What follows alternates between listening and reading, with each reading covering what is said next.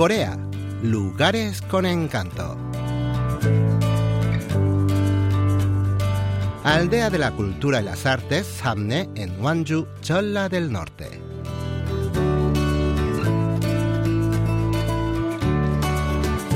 A veces, algunos sitios ruinosos y deteriorados pasan por una transformación y se convierten en lugares de referencia, como Parc de la Villette en París, un hermoso parque construido sobre lo que fue un inmenso matadero, o Heion Wai en Gales, donde viejos garajes fueron convertidos en librerías con estilo.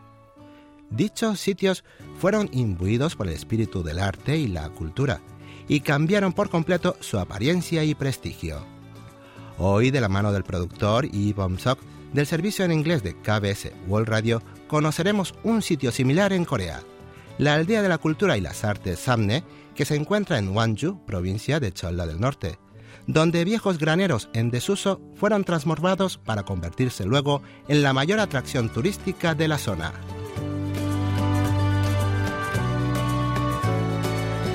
Para llegar a Samne, tomamos la línea Honam del tren Mugunghwa en la estación Yongsan de Seúl, que nos lleva a destino después de tres horas de viaje. La estación Samne, recientemente rehabilitada, nos da la bienvenida. La aldea Samne de la cultura y las artes está solo a unos minutos andando. Basta salir de la estación para divisar un poco más allá unas construcciones de techos azules. Al acercarnos, un muñeco de un sapo con corbata roja nos invita a entrar a la aldea.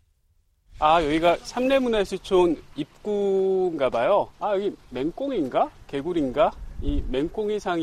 nos preguntamos por qué precisamente será un sapo. Es porque antes de que los japoneses construyeran los graneros en la aldea, esta zona que se encuentra entre el pueblo y el río era un vasto humedal en el que abundaban las ranas, los sapos y otros anfibios.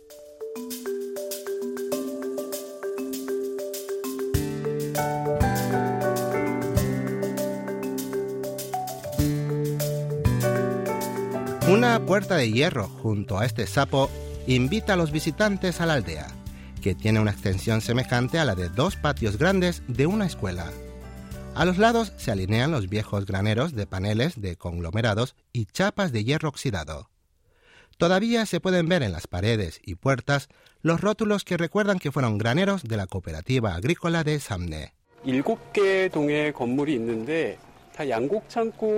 Hay siete construcciones que conservan la fachada de los antiguos graneros. Se aprecian las marcas que ha dejado el paso del tiempo. Es como si el tiempo fuera el verdadero creador de este lugar, pues las viejas leyendas en las paredes le dan un toque nostálgico. Realmente ha quedado todo muy bonito. En el espacio libre, entre esos siete edificios, hay simpáticas esculturas que representan sapos, caracoles y peces y están hechos con trozos de azulejos y mosaicos al estilo del Parque Güell de Barcelona.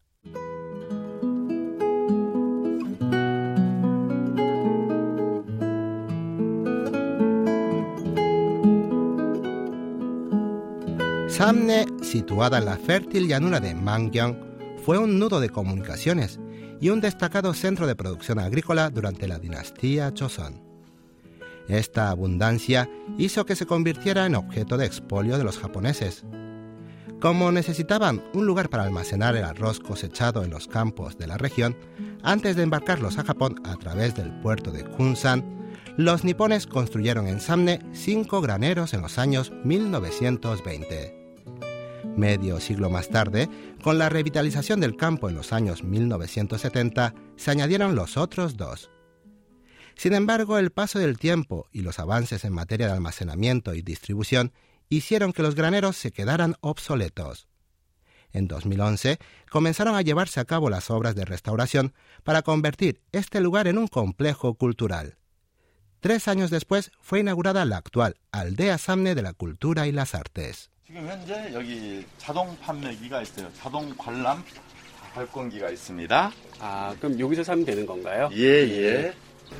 Compramos los billetes de entrada en una máquina de venta automática. Con solo 2.000 wones por persona, algo menos de 2 dólares, podemos entrar en cualquiera de los siete edificios que componen el complejo.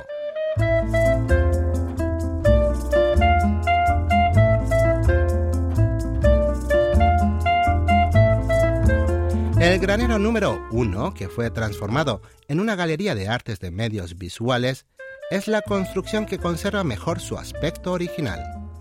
En la entrada nos encontramos con el guía Kim Yong-wang. 들어가 보실까요? 들어간 입구부터 되게 인상적이죠. 예, 예. 어, 지금 여기가 제 첫 번째 창고였던데요.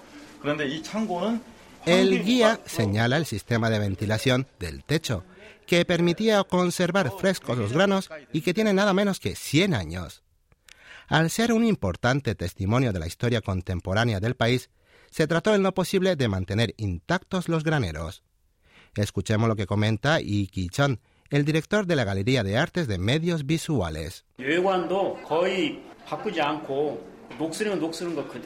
El exterior conserva su estilo original, no hemos eliminado el óxido ni hemos quitado la escala que había. Hasta conservamos las marcas que medían la cantidad de grano almacenado y las leyendas de las paredes. El interior de la galería permite ver que han salvado las estructuras de madera de cedro de las paredes y que el techo, de unos 4 o 5 metros de alto, también conserva la estructura de maderas entrelazadas. Todo ello genera decorativos diseños geométricos que nada tienen que envidiar al estilo escandinavo tan de moda en estos días.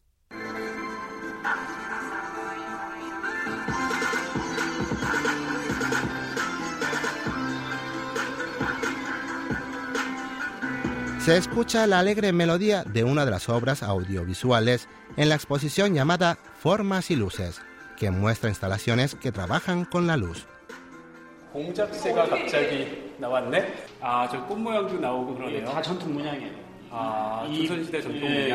Formas de pavos reales, flores, mariposas, orquídeas y pájaros aparecen y desaparecen de las paredes.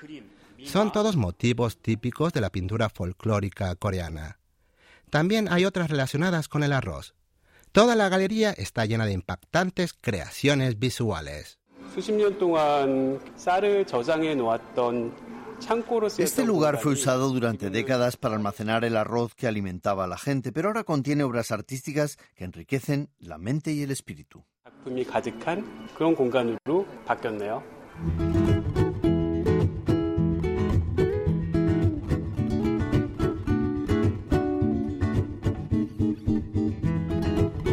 El siguiente lugar que visitamos es la carpintería de Kim Sang-nim. Frente al taller se apilan maderas de todas formas y tamaños. Es madera para hacer muebles que han dejado afuera para secar. Los carpinteros que trabajan aquí parecen tan románticos como el lugar, a juzgar por el poema que han colgado en la puerta. El poema dice así, un día los árboles se sumergen en sus pensamientos y sin decir nada comienzan a perder sus hojas una por una. Es un poema de Juan Insuk titulado Un día de pronto los árboles se quedan callados.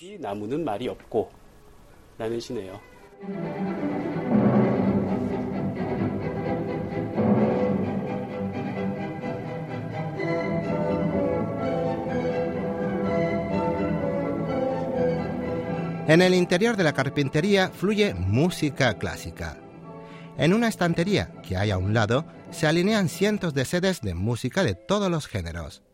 Al parecer, los románticos carpinteros que trabajan en este taller también son amantes de la música.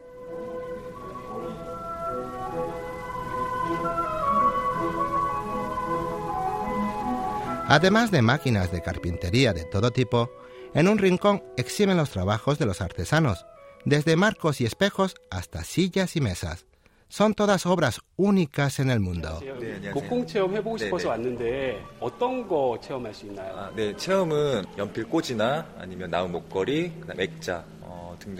A los principiantes se les enseña a hacer marcos, lapiceros o collares. Nos animamos a probar la experiencia y a hacer un collar. Lo primero es dibujar el diseño deseado sobre una pequeña plancha de madera.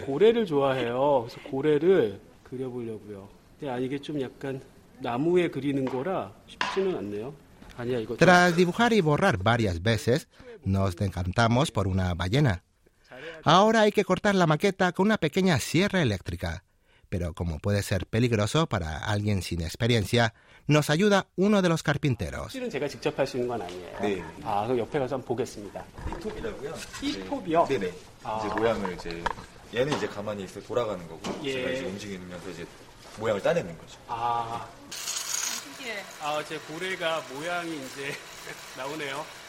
El siguiente paso es lijar los bordes, algo que no conlleva peligro alguno.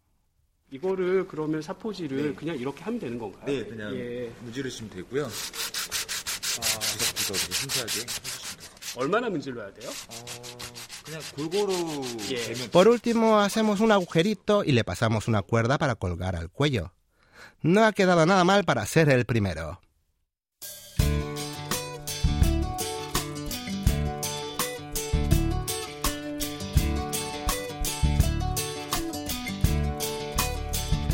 Contentos tras la experiencia de fabricar un collar, salimos hacia el siguiente edificio, un centro de experiencias tradicionales que no es un viejo granero reformado, sino una construcción nueva. Por fuera está revestido de madera para armonizar con los graneros. En este momento están realizando la ceremonia del té. Lo primero que hay que hacer es cambiarse y ponerse el traje tradicional coreano hanbok. 아직 제가 한복을 입고 다도 체험을 할 줄은 몰랐어요. 어우, 기대되는데 요새 한복 입어보는 게 트렌드잖아요. 한복은 제가 Como estos días está de moda vestir hanbok entre los jóvenes, elegimos uno con chaqueta amarilla, bordes de color jade y pantalones anchos verdes.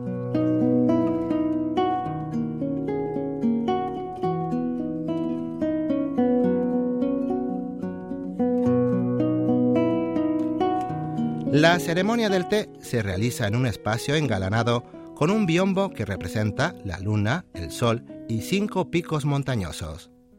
En otros tiempos era el biombo que se desplegaba detrás del trono del rey en los palacios. Delante hay extendida una estera de bambú y sobre ella una bandeja de madera oscura con todo lo necesario para preparar la infusión. Los visitantes se sientan alrededor. El primer paso es juntar las manos y saludarse a todos los presentes con una reverencia.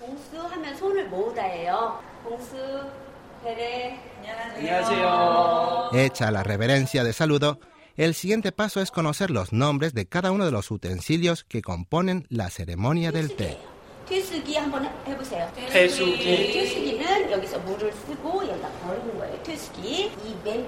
La tetera donde se hace el té se llama taquan el cuenco con agua fría donde se deja enfriar el agua hervida se llama suku. Y el recipiente donde se tira el agua usada para calentar la taza se llama tesuki.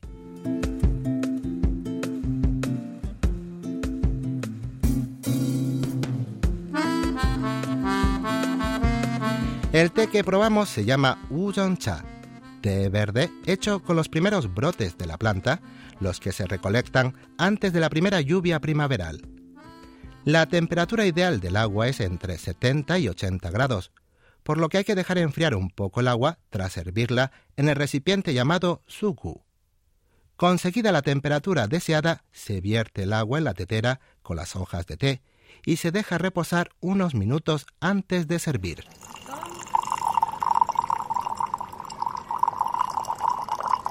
Ahora es el momento de beber el té. Pero primero hay que observar el color amarillo verdoso del té a la altura del pecho. Luego hay que apreciar el aroma acercándolo a la boca.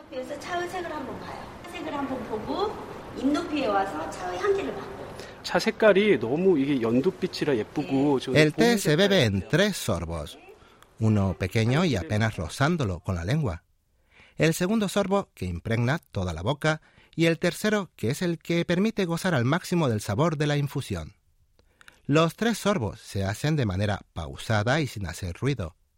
En última instancia, la ceremonia del té tiene por objeto apreciar la infusión con los cinco sentidos del cuerpo.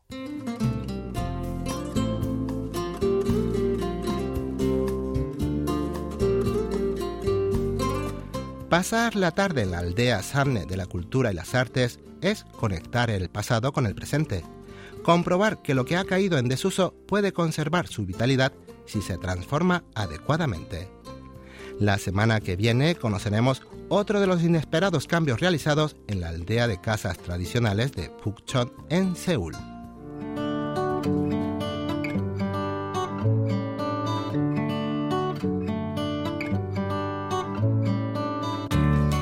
Hoy en Corea, Lugares con Encanto, hemos conocido la aldea Samne de la Cultura y las Artes que se encuentra en Gwangju, provincia de Cholla del Norte. Los acompañó hasta aquí Lucas Kim.